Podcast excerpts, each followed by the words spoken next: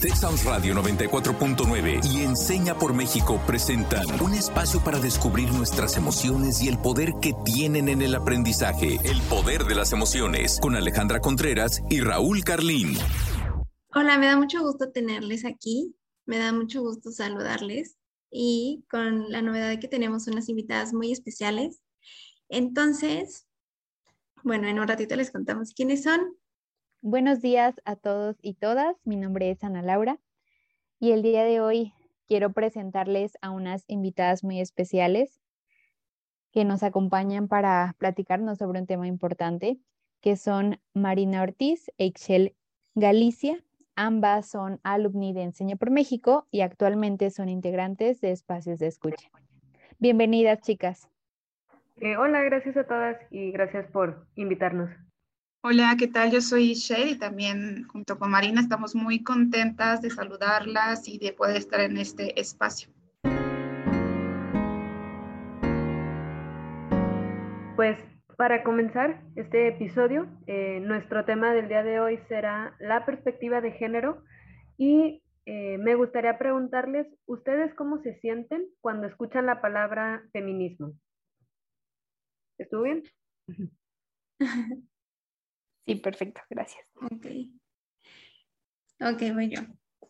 Marina, qué interesante pregunta. La verdad es que yo al escuchar la palabra feminismo, em, me parece que siento mucha inspiración. Sé que hemos o que se han logrado muchas cosas a raíz de eso, entonces me emociona mucho. Igual sé que hay muchas cosas que aprender todavía de la palabra feminismo justo, pero me llena de emoción. Tú, Ana Lau, ¿qué piensas? Qué interesante pregunta. Creo que no me había puesto a reflexionar en cuál es mi sentir con respecto a esta palabra, pero creo que es alegría, porque es una palabra que ya resuena fuerte en muchos espacios y a partir de, de eso, em, pues creo que se han abierto muchos caminos, se han tomado muchos espacios y por eso a mí en lo personal me genera alegría. No sé, Marina, qué quieras compartirnos para seguir ya con, con esta línea del tema. Eh, pues así como ustedes, em, la palabra feminismo también me genera eh, mucha emoción y mucha energía porque es un movimiento histórico, cultural, tiene muchos años, eh, siglos, vaya, eh, que nos ha fortalecido a muchas eh, mujeres y en general a muchas personas. Y a mí en lo personal pues me ha dado mucho en muchos ámbitos de mi vida, pero también siento un poco de reserva porque la gente asume muchas cosas cuando te nombras feminista o cuando mencionas que algo es feminista eh, no todos se sienten identificados con eh, los postulados, con los movimientos, con los comportamientos. Em, y pues en general el feminismo pues es, a mí me gusta verlo como una práctica, entonces no es perfecto y a veces se equivoca. Entonces me genera así muchas emociones, pero positivas en su mayoría. Como decía, creo que eh, me gusta mucho escuchar, escucharlas y mucho de lo que dijo Marina me representa y, me hace mucho sentido porque reconozco justo, me reconozco primero en el movimiento como feminista y también reconozco que mm, es complicado para muchas personas, ¿no? El término porque implica eh, desafíos en las dinámicas, en las formas de las relaciones con otros, con otras, pero también con nosotros, con nosotras mismas, ¿no? Eh, entonces, para mí, al hablar de feminismo o escuchar feminismo, implica primero un gran reconocimiento de, mi realidad, implica reconocimiento de la realidad de las otras compañeras mujeres y de, este, esta construcción histórica que nos permite estar el día de hoy acá, eh, cinco mujeres profesionistas hablando de estos temas, ¿no? Y creo que es un, es un gran logro que vamos avanzando. Pues muchas gracias, Itzel, también por esto que, que sumas a, a, este espacio. Ahora vamos a dar inicio a nuestro apartado favorito, porque creo que a partir de este podemos reflexionar en torno al tema desde lo que se sabe en la sociedad, de ese conocimiento que está ahí moviéndose y que es bueno eh, desmitificar para abrir otras posibilidades. Entonces, vamos a iniciar con desbloqueando mitos. Karen, ¿nos quieres compartir la dinámica? Claro que sí, la dinámica es la siguiente. Yo voy a mencionar algunos enunciados y Ana nos contará desde su experiencia si considera que es mito o realidad. Y Marina e Michelle nos compartirán su opinión de si estamos en lo correcto o no. ¿Están listos para desbloquear algunos mitos? Sí, súper lista. Ya quiero empezar. Perfecto.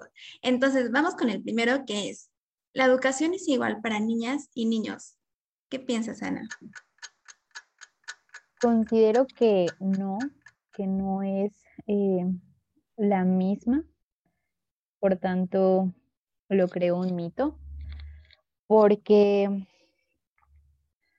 tan solo en, en, las oportunidades, bueno, más bien empezando por las oportunidades que tienen los niños y las niñas para acceder a la educación, es completamente diferente por los roles sociales que se le asignan a las mujeres tan solo, pues no sé, como de cuidado, de, actividades del hogar, que ellas sean niñas menores de edad o en educación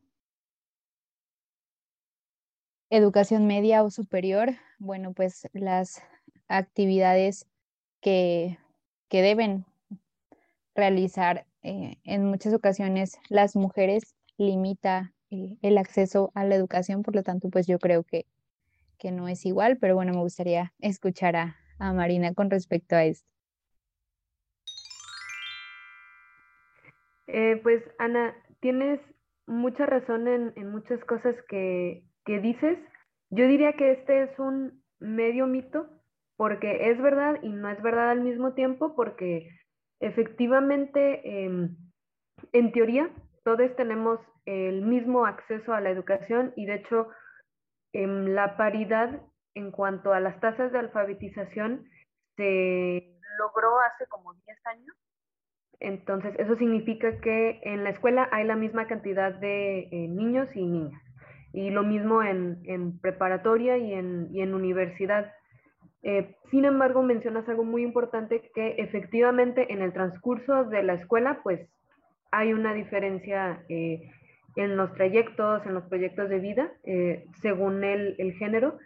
Y este, en teoría, ¿por qué decimos que hay una diferencia en la educación? Pues porque, vuelvo a decir, en teoría todos tenemos este acceso y todos los programas de la SEP están, digo, todos los, perdón, todos los programas educativos están supeditados por la SEP para garantizar que todos tengamos el mismo derecho a la educación.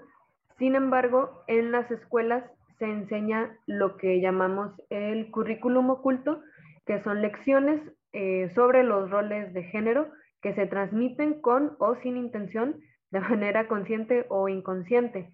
Entonces existen expectativas, comportamientos, tratos, indicaciones, instrucciones y muchas más cosas. El, uniforme escolar, hay muchas cosas que podemos señalar, este, que las personas y las instituciones tienen para con los estudiantes según el género que, que les perciban o que no les perciban, porque todo influye.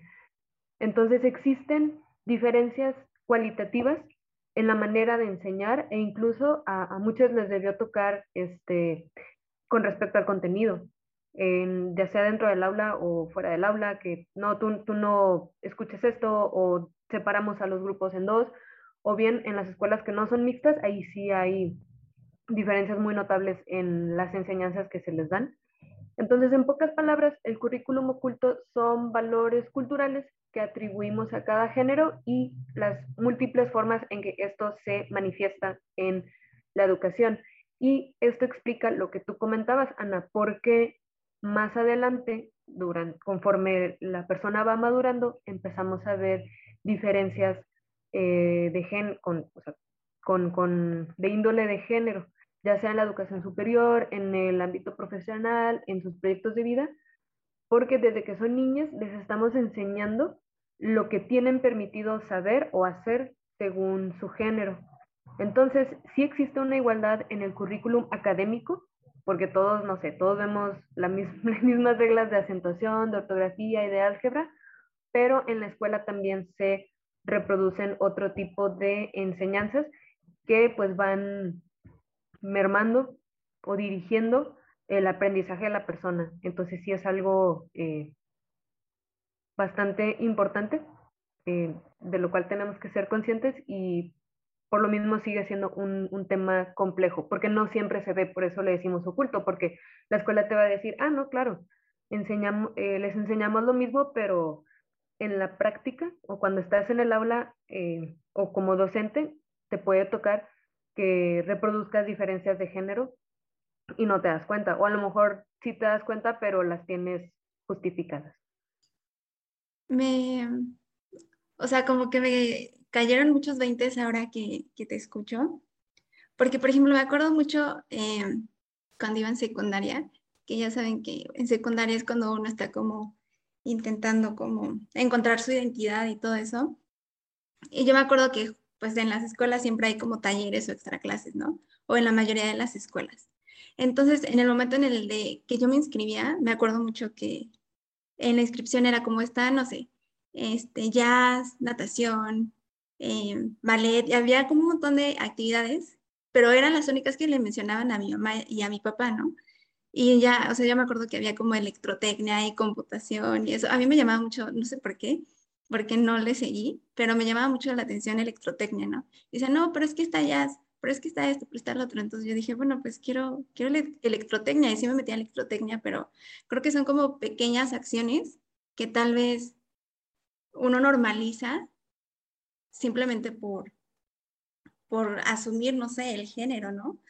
Me parece muy interesante. Muchas gracias, Marina. Y con esto me gustaría irme a la siguiente, que es, la sororidad significa que todas las mujeres son amigas. Me gustaría mucho escucharte, Ana. La verdad es que conozco muy poco sobre este, este término, pero considero que hay una especie de como de alianza, de apoyo, de mm, unidad, quizá desde un sentido como compartir la identidad que, que puede unirnos como mujeres. Sin embargo, no creo que llegue a tal punto de ser amigas, porque pues puede pasar que, que no sé, en, algunos aspectos no, no, tengamos los mismos gustos, eh, los mismos intereses, que nuestras conversaciones estén, mm, no sé, orientadas a otros aspectos y pues eso como que no necesariamente nos va a hacer amigas, pero sí como aliadas tal vez. No sé, eso es lo que, lo que llega a mi mente, entonces también lo pensaría mito. Sin embargo, pues no sé, Ichel, em, ¿cómo podemos profundizar en esto? Muchísimas gracias, Ana. Me, gustó mucho escucharte. Em, sí, antes me gustaría comenzar diciendo que cuando hablamos de sororidad, eh, hablamos que mm, es un término para referirse a la hermandad entre mujeres con respecto a las cuestiones sociales de género y también a aprender a mirarnos sin, sin competir, ¿no? que es algo que se nos ha enseñado, justo mucho de lo que también nos hablaba Marina, ¿no? con estos, estos roles que nos imponen eh, desde que somos muy pequeñas. Eh, de acuerdo con Marcela Lagarde, la palabra sororidad se deriva de la hermandad entre mujeres y esto es percibirnos como iguales, eh, que podemos aliarnos, compartir y sobre todo cambiar nuestra realidad. Entonces, para mí, ser sorora, como bien dice Ana, no es que todas las mujeres sean mis amigas, porque efectivamente tenemos gustos diferentes, intereses distintos y a lo mejor hay algunos con los que no, no eh, empatizo tanto o empatamos tanto, eh, pero sí implica aprender a relacionarnos como si fuéramos amigas. Y esto nos invita a pensar en dos preguntas. Eh, primero, ¿cómo tratas a tus amigas? Y la segunda es cómo es el vínculo con las mujeres de tu vida, ¿no? Creo que a partir de eso eh, nos podemos, podemos reflexionar qué queremos, ¿no? En, en los vínculos y las relaciones que generamos entre nosotras. Y en ese sentido, la sororidad nos invita a eliminar la enemistad histórica entre las mujeres, que nos hace competir, que nos hace culpabilizar a la otra, señalarnos entre nosotras, revictimizarnos entre nosotras. A veces em, hay estos comentarios como la peor enemiga de una mujer es otra mujer o eh, comentarios que lo que hacen es justamente generar más competencia entre nosotras y evitar tener estas relaciones que finalmente nos permiten sumar y crecer porque nos podemos entender, podemos entender nuestras propias realidades.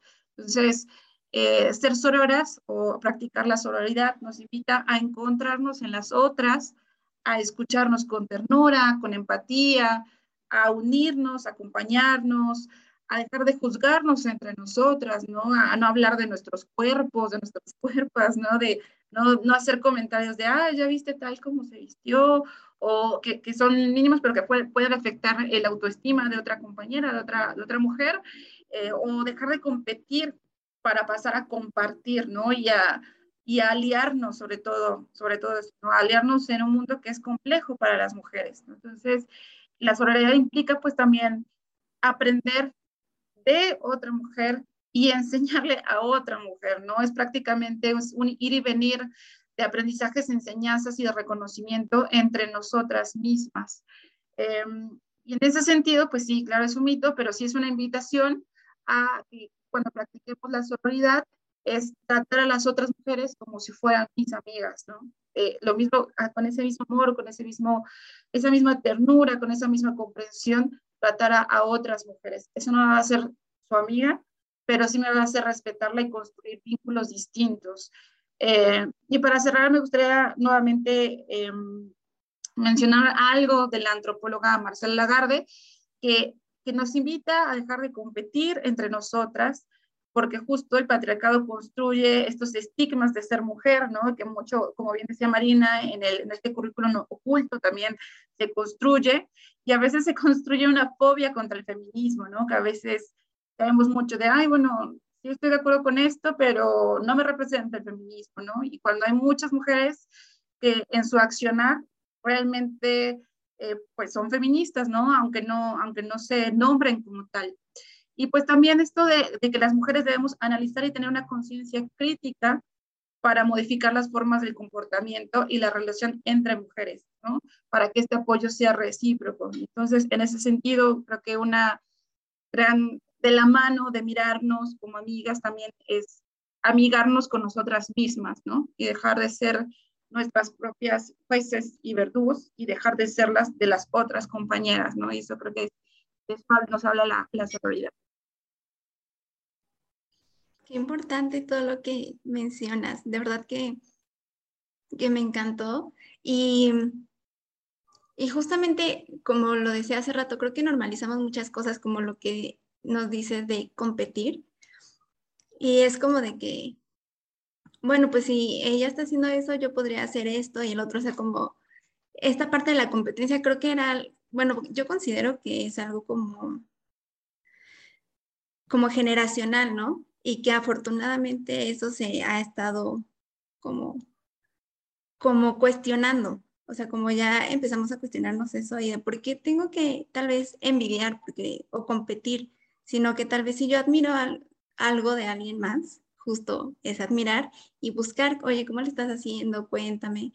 Pero ya quitar como esta parte de competencia y de admirar eso que, que tiene la otra persona y lo último que no quería pasar por alto justamente es el de no hablar del cuerpo de los demás, porque era algo que se acostumbraba muchísimo. O sea, desde que éramos pequeñas, desde que estábamos en primaria, hablaba del cuerpo de los demás, de las demás. Entonces, por ejemplo, me acuerdo muchísimo, hace poquito platiqué con una amiga que uno piensa como cumplido el decirle a alguien, ay, qué flaca estás, pero tú no sabes si esa persona está sufriendo muchísimo y quiere subir de peso o ha tenido como muchas cosas o algo así de acuerdo a su peso, entonces lo mejor es como no, no hablar del cuerpo de los demás y dejar que cada quien tenga como su proceso y no sé, me quedan como muchas, muchas reflexiones, me gustó mucho escucharte. Pero para no llevarnos más tiempo, vamos con el siguiente, que es el, el feminismo es antihombres. ¿Qué tal? ¿Qué piensas, Ana?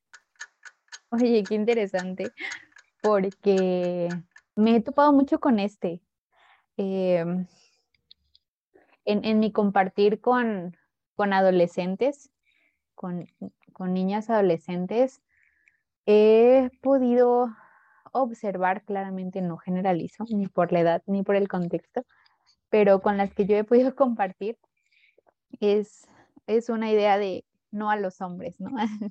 no a los hombres, eh, ahora como que las mujeres debemos estar arriba y, empezar como a, crecer con, esta idea. Y yo me lo preguntaba mucho, ¿no? Que si era realmente anti-hombres. Y lo considero mito, porque pues de nuevo es darles el foco, ¿no? O sea, hasta en eso es como, no, feminismo, o sea, es nuestro. Eh, y en, y en encontrarnos es reconocernos así y, y no ah, desvirtuar un movimiento que ha abierto espacios con una lucha, ahora pensándola contra los hombres, ¿no? Pero bueno, pues obviamente ustedes son las, las expertas en esto, entonces me encantaría profundizar justo en este que me ha tocado topármelo mucho más. Ay, gracias Ana. Eh, creo que a todas este, nos ha tocado esta, como este gran debate porque eh, pues sí, tiene mucho que ver con la manera en cómo se presenta ¿no? el feminismo y muchas cosas que se dicen. Entonces, em, sí, es, es, es, una discusión muy interesante, eh, pero efectivamente es un mito, como dice Ana, porque pues sí, el feminismo no solo se, o sea, no se trata de los hombres, este, como dices, ay, aparte en esto vamos a estar como hablando de ellos todo el tiempo, eh, pues no, el, el, feminismo de lo que se trata, eh, o más bien, más que, sí se trata sobre las mujeres, em, se trata sobre lo femenino, eh, el feminismo incluye em, mucha filosofía, mucha sociología, muchos estudios, entonces el feminismo ayuda, o sea, es es, como bien dice el nombre del episodio, pues es una perspectiva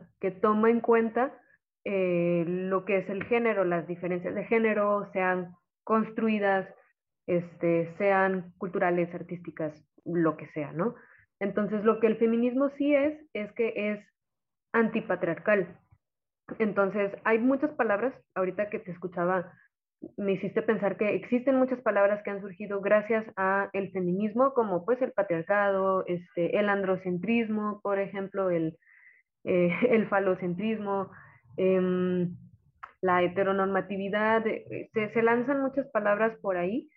Eh, y en este caso quisiera aprovechar para compartirles un poco de lo que yo he aprendido sobre ellas y en particular pues como ya mencioné, pues, qué es el patriarcado y por qué el feminismo es antipatriarcal.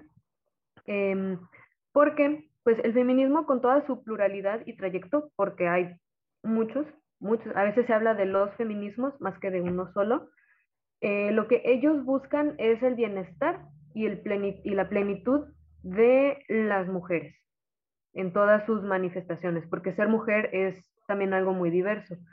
Y para ello ha reconocido a través y gracias a eh, muchos estudios cuantitativos y cualitativos a lo largo de la historia, o sea, el feminismo tiene, como dije al inicio, tiene siglos eh, de estar existiendo, de estar trabajando, aunque no siempre se nombre como feminismo. Eh, el estudio de género tiene muchos siglos. Em, y la conclusión a la que se ha llegado es que el mayor obstáculo para esta plenitud y este bienestar, pues es el patriarcado. Y cuando hablamos de patriarcado nos referimos a un paradigma que ordena a la sociedad según la primacía o la, ¿cómo se le dice? El, imperativo del patriarca, que ese es un solo modelo masculino de muchos. Entonces, eh, este, este modelo perdón, masculino, de lo masculino, gobierna sobre lo femenino y para ello existe pues todo un aparato moral, económico, em, religioso a veces, em, mitológico. Yo, yo que estudio literatura lo veo mucho en la ficción y en los mitos, que todo esto justifica esta supuesta superioridad y explica la supuesta inferioridad de eh, la otra, en este caso. Entonces, si, se, si quisiera que quedara claro que la crítica siempre es hacia lo masculino, hacia lo patriarcal, este, no necesariamente hacia los hombres, porque un hombre que no encaje con eh, las expectativas patriarcales o no esté de acuerdo con ellas, también eh, recibe repercusiones, violencias y muchas otras cosas por parte de, de las personas, porque todos tenemos integrado una visión, todos crecimos en sociedades patriarcales y todos entonces reproducimos estas ideas. Entonces, a ver si más adelante puedo explicarlo mejor. Creo que todos estamos como en, en, la misma sintonía de todo lo que acabas de decir, Marina. Yo estoy, sí, ¿eh?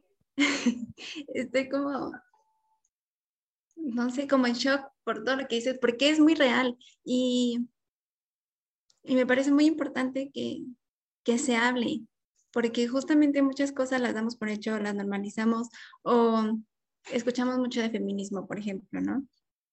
Pero justamente esta parte donde ya las mujeres o ya nosotras eh, tal vez no nos depilamos o tal vez el pelo ya está más corto, lo que sea, pues al final se sigue juzgando, o sea, te siguen señalando y te siguen diciendo cosas y, y, no, y tal vez señalan, pero a la, a la vez, no sé, o sea, siento que, que todavía falta mucho por aprender, falta mucho por, por deconstruirnos, porque sé que también es una tarea que todos tenemos que hacer, que es algo que, que así crecimos, ¿no? Por ejemplo, yo escuchaba mucho que dicen, más como las personas mayores, ¿no? Es que eso no pasaba en mis tiempos, es que eso no existía. Y no era que no existía, no era que no pasaba, sino que no se hablaba, que no, no se sentían cómodos y que eran más juzgados y es por eso que estaban como tal vez todos estos temas como escondidos, ¿no? Pero no era que no existiera, sino que, que las personas no se animaban a hablarlo. Entonces, qué importante todo, todo lo que nos mencionas. Y, y justamente yo quiero hacer una pregunta, pero creo que va un poco ligada a la siguiente, que, bueno, al siguiente enunciado. Entonces lo voy a decir y ya si no surge ahí mi duda, este, ya se las voy a preguntar. ¿Qué es? Los hombres deberían integrarse a los espacios que son solo para mujeres. ¿Qué tal, Ana? ¿Qué piensas de esto? creo que también va muy ligado a lo que nos platicaba Marina hace un ratito. Pues es que sí, o sea, sí me quedo mucho con, esto que nos, que nos compartió eh, Marina, que de nuevo, o sea, no es contra los hombres, ¿no? O sea, es el patriarcado y hay muchos hombres que no tienen acciones o actitudes realizadas, relacionadas con el, con el patriarcado y con el machismo. Y pues que no, o sea, como que de nuevo no es poner el foco hacia allá. Pero pues este enunciado no, la verdad es que no me hace como mucho sentido. Eh,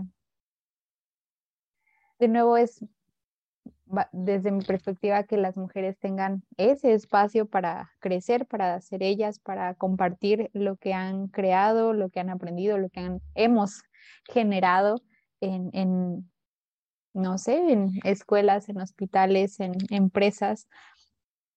Creo que no, no va como hacia allá el sentido del feminismo, pero bueno, me gustaría pues profundizar un poco en esto que nos pueden compartir, chicas. Sí, es, una frase bien compleja porque puede tener diferentes enfoques desde diferentes tipos de feminismos, como bien decía Marina, o sea, empezar eh, de, lo básico es que hay feminismos como hay mujeres, ¿no? Y dentro de esto, pues también se van generando eh, ciertos feminismos quizás más radicales, que, que de plano van a decir que no, a otros feminismos más flexibles que van a decir sí, vamos a, incluir a, a, los varones en esto. Eh, para mí es un mito y la realidad es que los hombres y algunas mujeres deberían respetar y entender que hay espacios que es necesario que sean solo para mujeres. Y esto no es porque, como decía Marina, el feminismo sea anti-hombres o porque no los querramos en nuestros espacios, sino porque es importantísimo que las mujeres tengamos y construyamos espacios seguros de mujeres y entre mujeres para mujeres.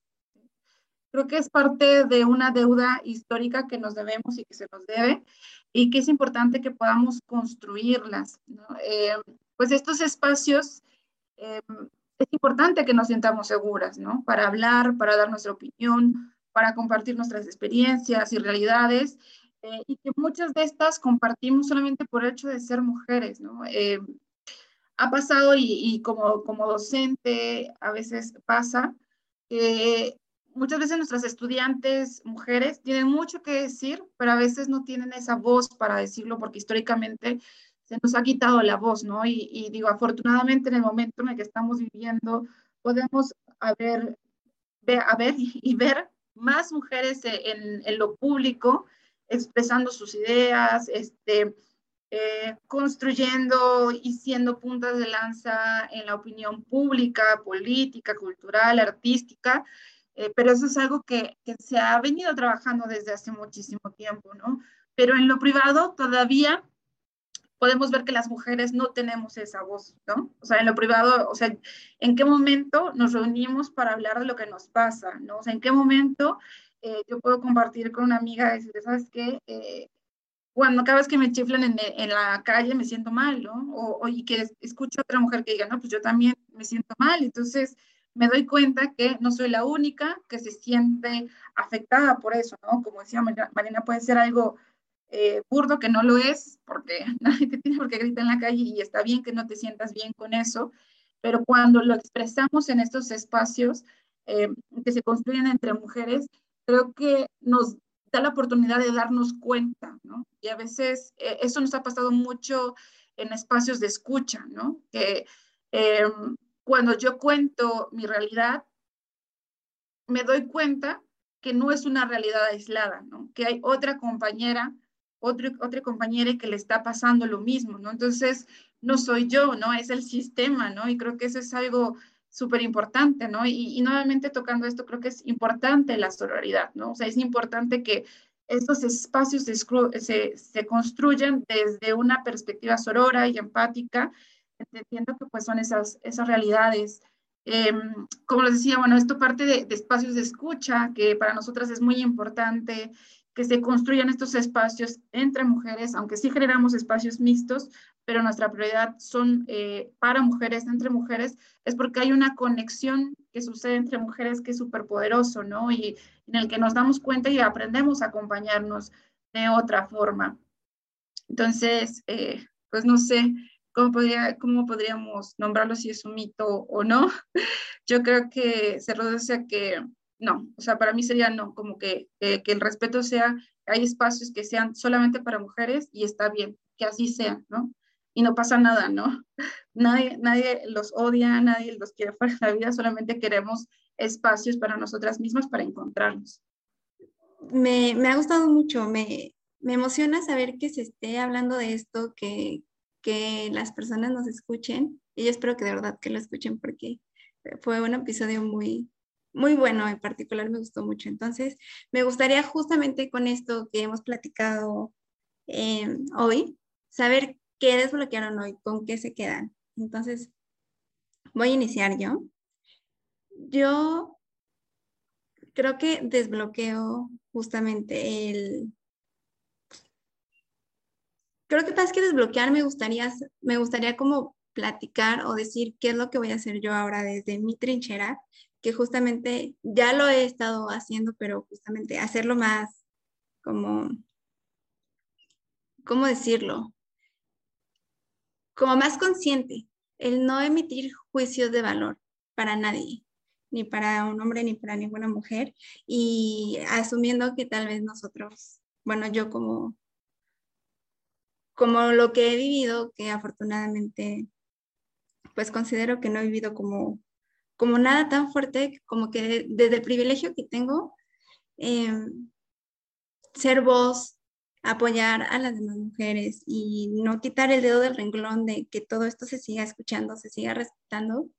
Entonces creo que lo que desbloqueo yo es qué voy a hacer ahora yo desde mi trinchera y cómo poder dar voz y ayudar a, a los demás. Muchas gracias, Karen, por lo que nos comentas. Yo para cerrar, eh, quiero agradecerles, chicas, porque en lo personal lo, mencionaban ustedes, como eso de identificarse con el movimiento me ha costado bastante, porque creo que me había tocado eh, compartir composiciones radicales. Y a mí la radicalidad me, genera conflicto existencial. Entonces, por eso em, yo, yo desde mi, mi labor de PEM y desde mi labor como mujer en mi familia, dentro de mis espacios de amigos, pues siempre como mostrando la, capacidad de una mujer, ¿no? Así, claro que podemos, claro que puedo aportar, puedo crear y, puedo eh, con, la misma capacidad y fuerza eh, hacer, hacer y, y, marcar una diferencia. Pero sí me, me costaba trabajo decir, no, pues sí, feminista por estas posiciones radicales que me había tocado compartir.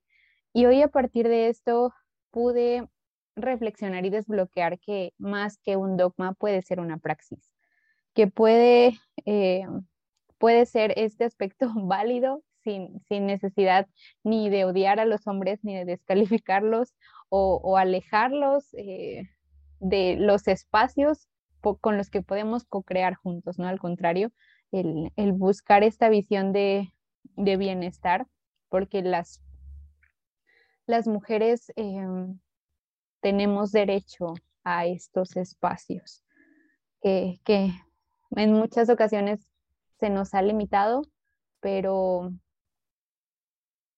que bueno, nos, nos toca seguir abriéndonos, espacio y, y, crear justo a partir de tan solo como de este podcast el poder hablar de esto y seguir reflexionando para aprender mucho más. Entonces, muchísimas gracias y, yo me quedo en especial con esto. No sé, Marina, eh, para cerrar, ¿qué te gustaría compartirnos?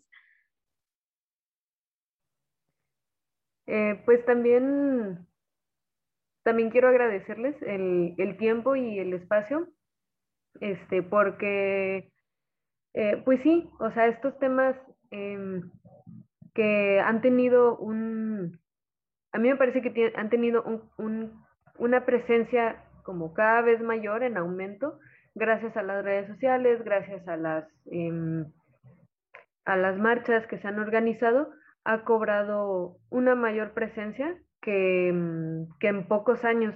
Yo siempre cuento que en la, en la licenciatura, em, que fue, fue donde yo, yo, yo encontré muchos de estos temas y fue como abrir abrir el panorama muchísimo. Em, ahí, ahí, encontré como mayor resistencia para nombrarse feminista, para hablar de los temas, este, no en todos lados, obviamente siempre hay mucha gente que ya, ya los conoce, ya los acepta, o que ya tiene integrado como el feminismo tiene muchos años, pues hay ideas que no son nuevas, pero a lo mejor cuando recién las descubres o recién las lees como de una manera más como estudiada, te sientes así como deslumbrada, em, pero pero yo sí recuerdo que había más reserva hace pues cinco o seis años que ahorita. Y a mí me da mucho gusto que ahorita hay más, apertura para, para los temas, para nombrarlos.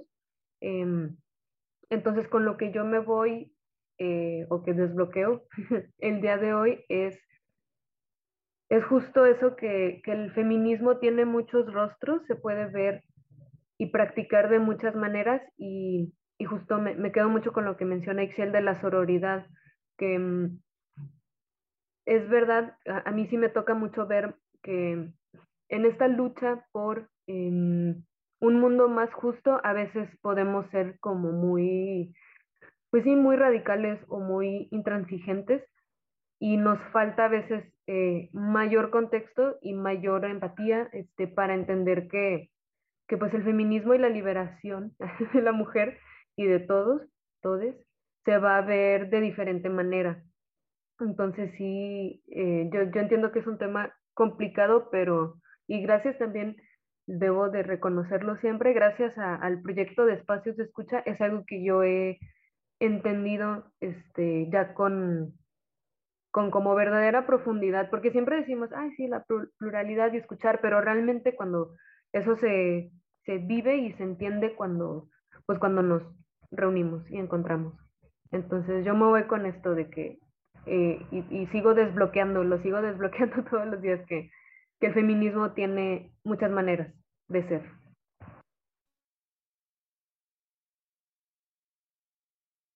Y finalmente yo, yo voy pensando en esto de la práctica, me encantó eso que compartió Marina, como lo importante de, hacerlo en la práctica y también que educamos en la práctica, ¿no? Es súper importante como docentes, como, como maestras, estamos frente al aula, o agentes educativos, o como educadores en nuestra casa, con nuestros, con, las niñas, ¿no? Los adolescentes, jóvenes que, que nos rodean, que, que mucho de lo que queremos transformar en la realidad va a ser a partir de lo que las otras personas, personas miren cómo hagamos, ¿no? Entonces, creo que en medida que seamos más conscientes, que seamos más eh, congruentes también con nosotros mismos, que nos podamos observar e ir tratando de cambiar pues esas eh, cosas que nos ha dejado el patriarcado en nuestra vida, que podamos ir tocando y transformándonos, también vamos a ir transformando todo lo que nos rodea, ¿no? Entonces,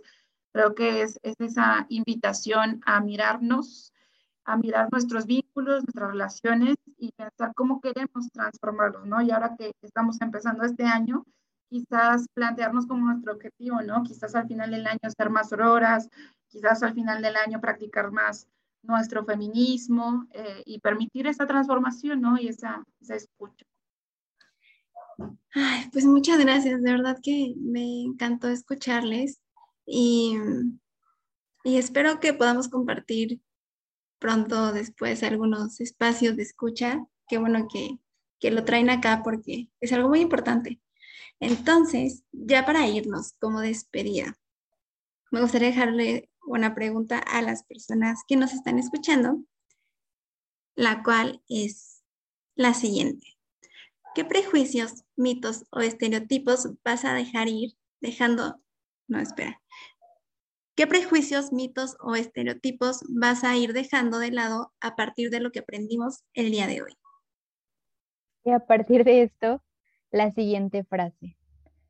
Cualquiera que sea la libertad por la que luchamos, debe ser una libertad basada en igualdad. Judith Butler. Eh, pues sí, yo quiero agradecerles una vez más el, tiempo eh, que nos han dado eh, su escucha, como siempre decimos en espacios de escucha. Una de las, o bueno, la base de, todo este proyecto es que aprendemos a partir de, del encuentro con, con otros, entonces pues les agradezco mucho. Yo también me voy muy contenta de haber podido conversar con ustedes y, de escucharlas. Sí, pues muchísimas gracias, muchísimas gracias, Karen al equipo de, Enseña por México, de El Poder de las Emociones, por darnos este espacio para compartirnos. Y pues finalmente les invitamos a participar en espacios de escucha, les invitamos a que nos sigan en nuestras redes sociales, ahí se van a poder dar cuenta cuándo va a ser nuestro eh, próximo espacio. Creo que el primero lo vamos a tener ahora en febrero. Casi por lo regular nuestros espacios son los últimos, la última semana de cada mes.